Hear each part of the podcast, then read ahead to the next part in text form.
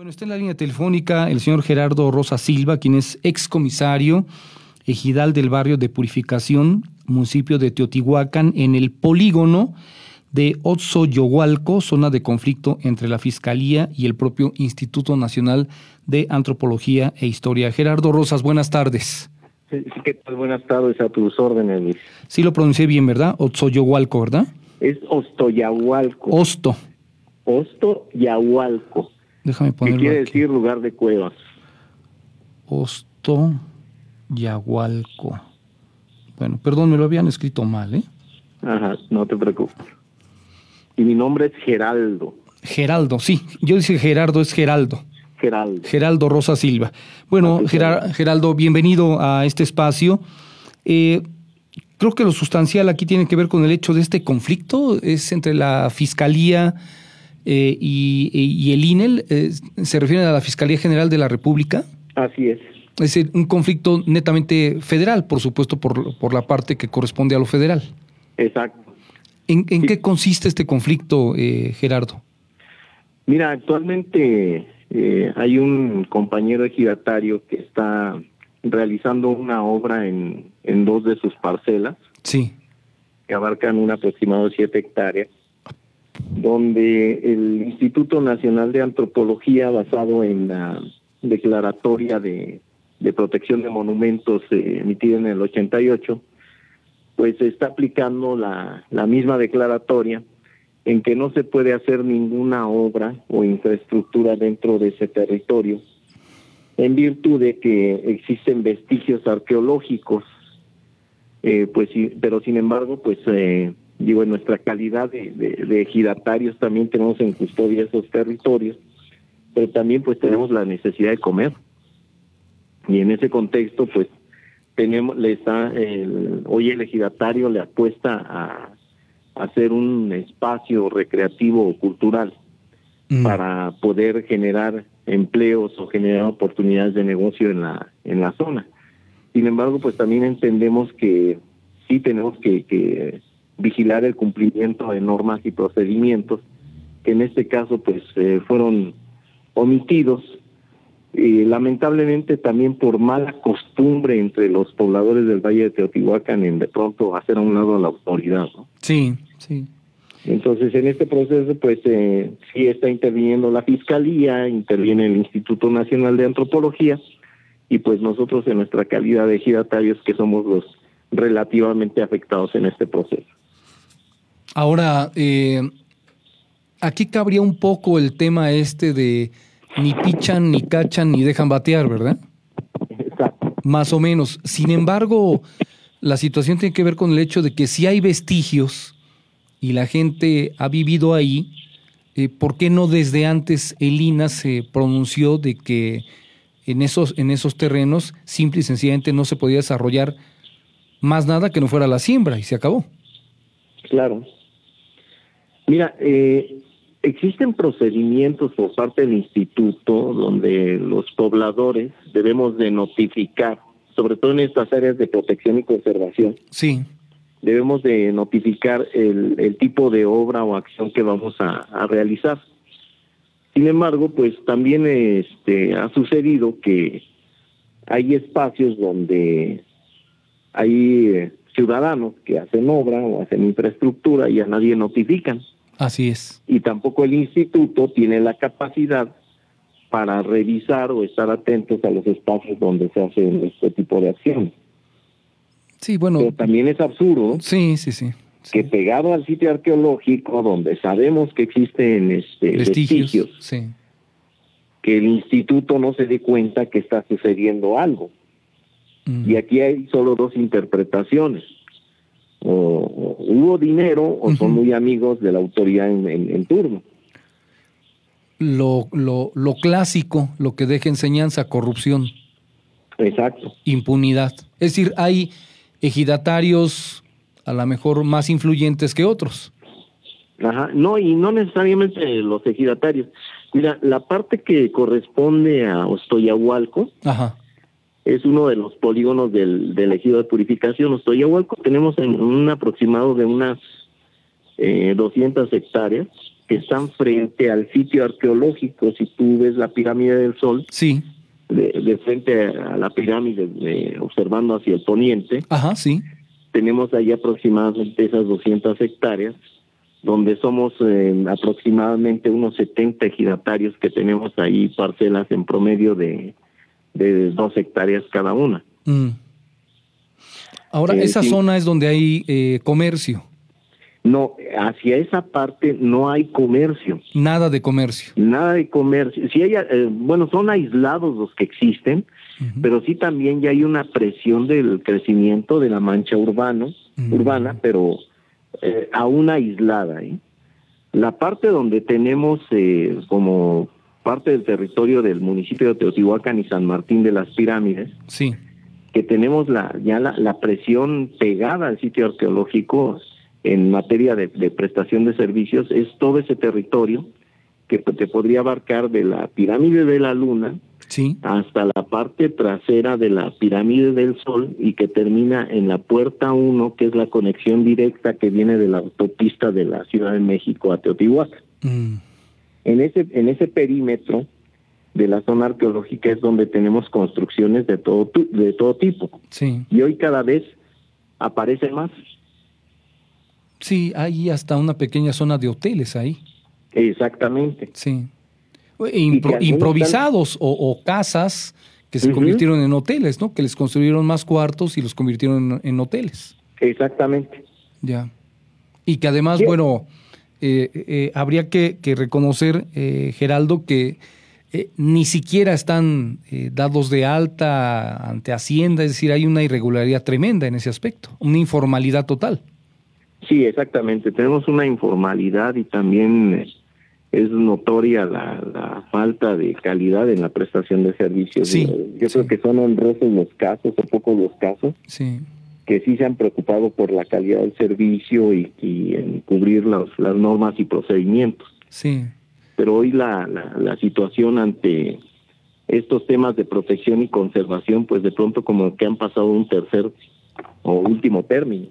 Oye, ¿y el ejidatario que tiene estas siete hectáreas, eh, qué es lo que pretende construir o ya arrancó la, la construcción? De hecho, ahorita está asegurada por la Fiscalía General de la República. Ups. Eh, está, está detenida y el proyecto de ellos, hasta yo te- donde yo tengo entendido, Sí.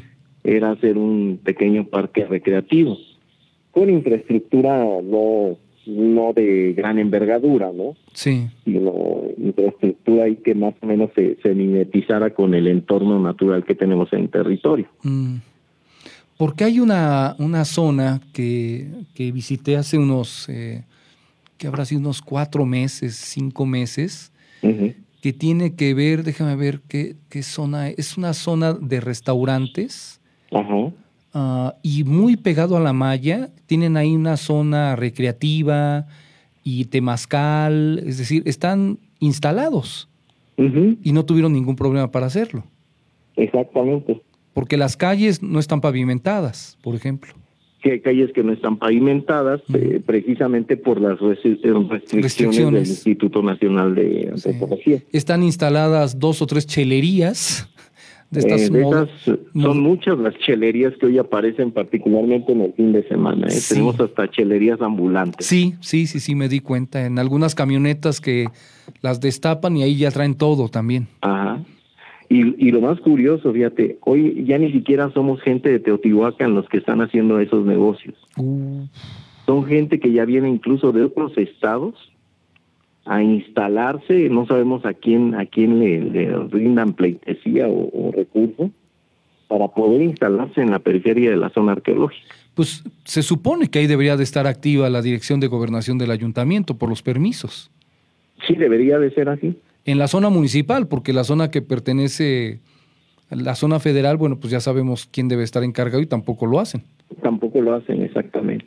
Oiga, la justificación es la falta de recursos, la justificación es el personal insuficiente, la justificación es que no hay un marco normativo que, que puedan aplicar ellos directamente. Por eso es que en estos casos, por ejemplo, de la intervención de la Fiscalía, es porque el instituto no tiene esa facultad de, de- de intervención en esos niveles de, daño a patrimonio.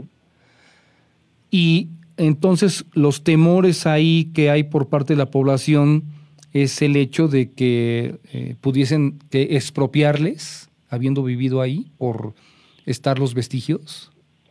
Sí, exactamente. Yo creo que la, mayoría de, los habitantes siempre estamos pensando en la posible expropiación por tener vestigios debajo de nuestras cimentaciones, ¿no? Y, y es una realidad.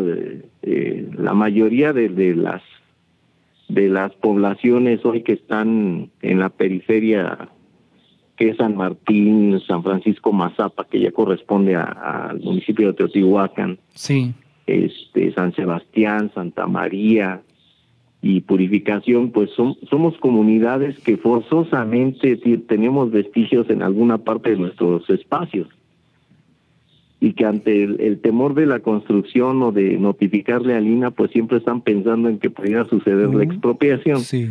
Cuando pues en realidad de pronto hay este vestigios que solo el instituto toma datos y los y solo les da una orientación en cuanto a la construcción eh, que hacen en su espacio ya como propiedad.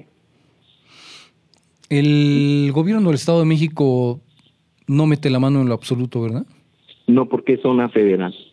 Ni siquiera como... El Estado interfiere en los temas que tienen que ver con infraestructura y servicios ya de otro nivel, ¿no? Sí, yo te, te, lo preguntaba en términos, sé que es federal, sé cuál es la parte eh, municipal, porque lo he visto, este, además, en algunas gráficas y por algunas personas que han grabado en drones y todo esto, pero a lo que voy es ni siquiera como un gran mediador, es decir, la Secretaría de Desarrollo Económico, este, por ejemplo, que estuviera ahí presente, para decir, a ver, hay que arreglar esto, hay que poner los límites para esto, eh, la tolerancia para esto, el entendimiento. No ha habido una mesa de diálogo para ordenar la zona como debería de ser. No, como tal, no. Eh, hoy los municipios casi en su autonomía, cada quien hace su plan de desarrollo urbano. Sí. Pero en pocas ocasiones han, han se han sujetado a, prever estas zonas de área federal donde nosotros consideramos que deberían de participar los tres órdenes de gobierno y la sociedad civil misma, ¿no? Este, sí. Hay, hay un, hay un eh, artículo en el decreto de 88, el decreto en el que se establecen las áreas de protección y conservación, donde se establece que deberían sentarse todas las instancias de gobierno para eh, reorientar la planeación del desarrollo de esto, de este territorio que se supone se está conservando. Sí. Pero lamentablemente no ha habido quien le dé seguimiento a estos a estos temas que ayudarían en mucho a la población y, a quienes estamos en estos territorios también de áreas de, de cultivo. Sí para definir qué alternativas tenemos de aprovechamiento que no sea necesario el, caer en, la, en el deterioro de lo que tenemos bajo tierra. Nada más en la, en la parte que tenemos en Ostoyahualco, en el ejido, te puedo decir que pues hay varios espacios donde tenemos basamentos piramidales que el instituto dice que investiga, pero pues no vemos nada. En ese mismo territorio estamos llenos de cuevas, donde al interior también hay vestigios. Sí pero que además eh, el saqueo no es de ahorita. ¿eh? Recordemos que el saqueo en Teotihuacán eh, pues inicia desde que los aztecas descubrieron este espacio. Sí. sí y más súmale que somos, eh, yo creo que el sitio arqueológico más de los más investigados en todo el mundo. Sí, sí, estoy totalmente de acuerdo. Entonces, el saqueo no nada más lo hace el habitante mismo, sino también que no, digo, que no, no digan que no, pero tenemos arqueólogos e investigadores que han hecho lo mismo. Sí, sí, por supuesto.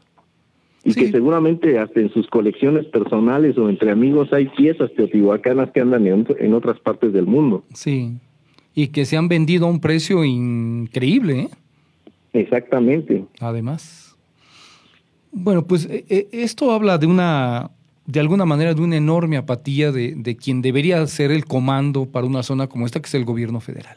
y el pretexto de que eh, no hay los suficientes ingresos eh, para el INA, bueno, tiene que ver con que no hemos tenido un verdadero secretario de turismo en, en este país o una dirección que realmente se dedicara a, no solamente el tema de Teotihuacán, porque bueno, el país en, general eh, tiene unas zonas maravillosas en las cuales podría visitar el turismo y no con estos precios de centavos a los que se, sigue eh, dando en México. Es decir, una cosa es el ah, precio para los mexicanos, como lo platicaba con otro de los ejidatarios que, platicamos la semana pasada o antepasada. Eh, estaba yo viendo que eh, la semana pasada me llegaba una oferta para ir a Machu Picchu. Oye, pero tienes que apartar con 5 mil pesos la entrada a Machu Picchu. Sí. Porque implica el tren implica la entrada a Machu Picchu, eran como 5.500 pesos para poder entrar a, Machu Picchu. Y entrar a Teotihuacán se centavea de manera tremenda. Sí, demasiado. Y, los recursos que requiere conservar esto, este patrimonio son, son demasiados. Sí, sí. Hoy si tú visitas el sitio arqueológico podrás observar que por esta temporada de lluvias, la pirámide de la luna ya se empieza a cubrir de vegetación. Sí, así es. La del sol va por el mismo camino y, no hay suficiente personal que pueda realizar eso. Y eh, esos trabajos de conservación o restauración, y, pues eh, todo basado en que no hay recursos suficientes. Es que tendrían que ser, e, esto debería haber sido eh, sustentable desde hace muchos años, desde mi punto de vista, eh, Geraldo Rosas. ¿no? Esto no, no, tiene, no tiene pretexto de que no sea autosuficiente las zonas eh, arqueológicas de este país, por lo menos desde mi punto de vista. Es decir, la misma estupidez que se ha cometido con no desarrollar las costas mexicanas para que vivamos todos los mexicanos o el 70% de los mexicanos del turismo, es lo mismo que pasa con las zonas arqueológicas. Es decir, sin planeación y todo en el centro. Y mira que Teotihuacán está a unos cuantos kilómetros de la capital del Estado de México y ni eso han podido organizar bien. No, ni eso. Y, sin embargo, Teotihuacán sigue siendo la joya de la corona. Sí, claro. Eh, Teotihuacán siempre ha sido el centro de atención para algo, ¿no? Sí, sí, sí. Los temas de corredores turísticos, el tema de resplandor teotihuacano, que en su momento también fue una masacre y nadie salió dañado. Sí. Y que ahí sí era un daño directo a patrimonio y tampoco eh, salió un culpable. ¿eh? Aquí al contrario, las autoridades del Estado de México, como las del Instituto Nacional de Antropología, se ampararon en, un sinfín de argumentos que tenían que ver con que no había daño, pero sin embargo de fondo pues, sabíamos que era un super negociazo para algunas empresas. Así es, así es. Y que en realidad el, el, famoso desarrollo, la alternativa de desarrollo para los pobladores o los prestadores de servicios, pues era casi nula y hoy lo seguimos, seguimos viviendo. El caso de, del espectáculo de, luz y sonido que coordina el gobierno del estado, de la mano con el instituto, son eh, un, sistema de venta de boletos que solo beneficia a unos cuantos. A un sector, sí. Y que realmente al prestador de servicios no le, no le reparte gran cosa. Sumado a que también en Teotihuacán pues no tenemos aún con la creciente oferta de servicios de hospedaje, pues no tenemos lo suficientes como para tener una capacidad interesante de retención del, turismo en la zona. No, no hay eh, la calidad que se requiere para el turismo. La mayoría del turismo se queda, el que no le gusta gastar, bueno, se queda en los cuartos que cuestan 300 pesos la noche, ¿no? O 500 pesos la noche. Pero el gran turismo se tiene que ir a hospedar a Paseo de la Reforma o al centro de la Ciudad de México y de ahí irse en camionetas hacia la zona de Teotihuacán. Así es. Lamentablemente, y eso pues es un ingreso que sería importantísimo para el propio Estado, ahí sí, y, más aún para el territorio municipal, para el ayuntamiento. Pero ni eso han sabido organizar, caray. No, ha sido muy, muy complejo. Y sin embargo, te puedo decir, eh, la verdad es que empresarios aquí de la zona le han apostado con sus recursos a poder hacer algo mejor, ¿eh? Sí. Y yo creo que también es de reconocer todo el esfuerzo que hacen, aún con todas estas aristas en cuanto al, desarrollo que no, desde el punto de vista de, los municipios y del gobierno del estado y gobierno federal, pues no han podido consolidar en un en un plan estratégico que realmente lleve un orden, un orden y lleve un replanteamiento de la conservación y, protección de lo que tenemos en este territorio. Sí, ah, eh, como platicábamos, me parece que no ha habido, tú me confirmas que no ha habido eh, una, una mesa de diálogo que para reorganizar, replantear la reingeniería que, se requiere. Me voy a ir al grado de la deconstrucción de la zona de, de, Teotihuacán, es decir, desmenuzar la margarita para solucionar los problemas que hay. Pero me parece que aquí el gran intermediario tendría que ser el gobierno del Estado de México. El más preocupado debería ser el, gobierno del Estado de México para que se viera favorecido el gobierno federal y el municipal con alguien que mediara en favor de la zona con beneficios y bienestar para la gente que vive ahí. Oye, y dar la certidumbre jurídica que requieren sobre sus tierras. Exacto. Sí, hoy, hoy la, esa, certidumbre jurídica es a la que le tenemos que apostar en, sí. particularmente en este, en este territorio que tenemos eh, en nuestras manos los ejidatarios. Son, son tierras de temporal, pero también son tierras con un alto potencial turístico. Sí que eh, no necesariamente requiere una gran infraestructura. Sí. La, la riqueza de nuestro país está basada en todo lo que tenemos alrededor y desde una planta hasta la piedra más eh, aparentemente no interesante tiene parte de la historia de México. Y, eso es lo que tenemos que poner en valor. Oye, ¿y no crees que, eh, si me permiten la, la sugerencia, ¿y no crees que, que sería buen momento quizá ahora que pase otra, espero que del amarillo nos, nos, nos vayamos a ir al verde otra vez y no al rojo. Eso desearíamos. esperemos que sea siempre verde. Sí, que sea siempre ya verde. Eh, ¿No crees que sería interesante una convocatoria por parte de ustedes para que se fueran a sentar?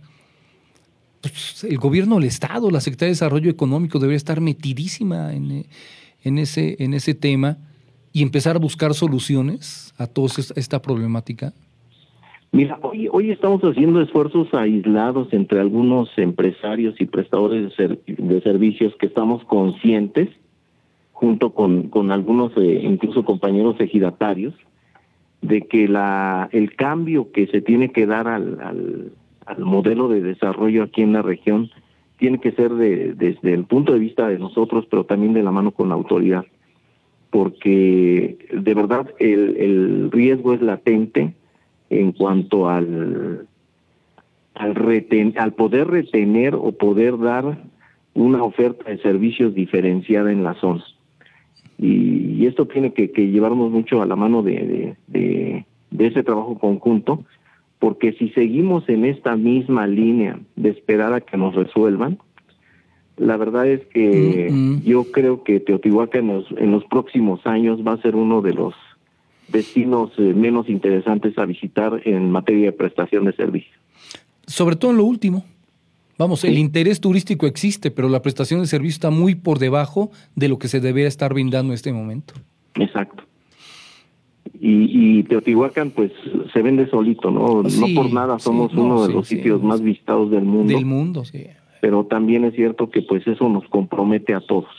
Y sí te digo, ya estamos haciendo trabajos eh, aislados, sin embargo, pues, Sabemos que el camino lo tenemos que trazar en breve, porque hoy la pandemia yo creo que a todos nos tiene en, una condición de, de, incertidumbre, de análisis, de revaloración, de, de todos los re que le quieras agregar, porque no podemos mantenernos en la misma línea del desarrollo como hoy, como hoy estamos. Así es, estoy, estoy totalmente de acuerdo. Eh, Geraldo, pues si no tienes nada más que agregar en este día, vamos a darle continuidad, como lo prometimos, de seguir platicando los lunes sobre, sobre Teotihuacán y las soluciones que, y propuestas y soluciones que vayan saliendo.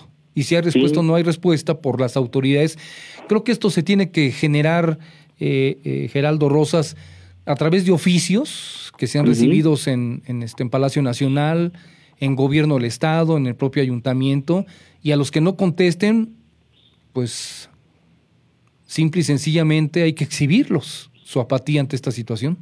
Sí, claro, claro.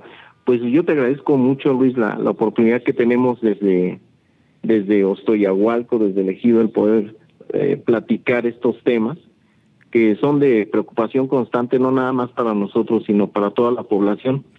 Y creo que la, la oportunidad que tenemos a través de los medios como el tuyo de, poder externar también nos ayuda a que reflexionemos y que seguramente habremos de encontrar a alguien que, que le apueste junto con nosotros al proceso.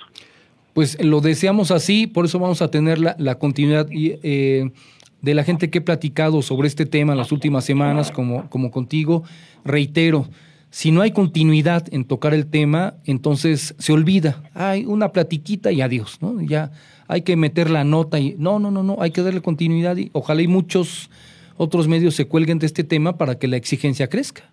Claro. pues muchas gracias Luis a ti y a tu auditorio y pues estamos en contacto y a la orden en, lo que podamos hacer juntos. Por supuesto. Te envío un abrazo y deseo que, aunque sea de a poco a poco, se vayan dando las soluciones y disminuyan los problemas en la zona. Claro, muchas gracias. Que estés muy bien. Buenas tardes. Igualmente, buenas tardes.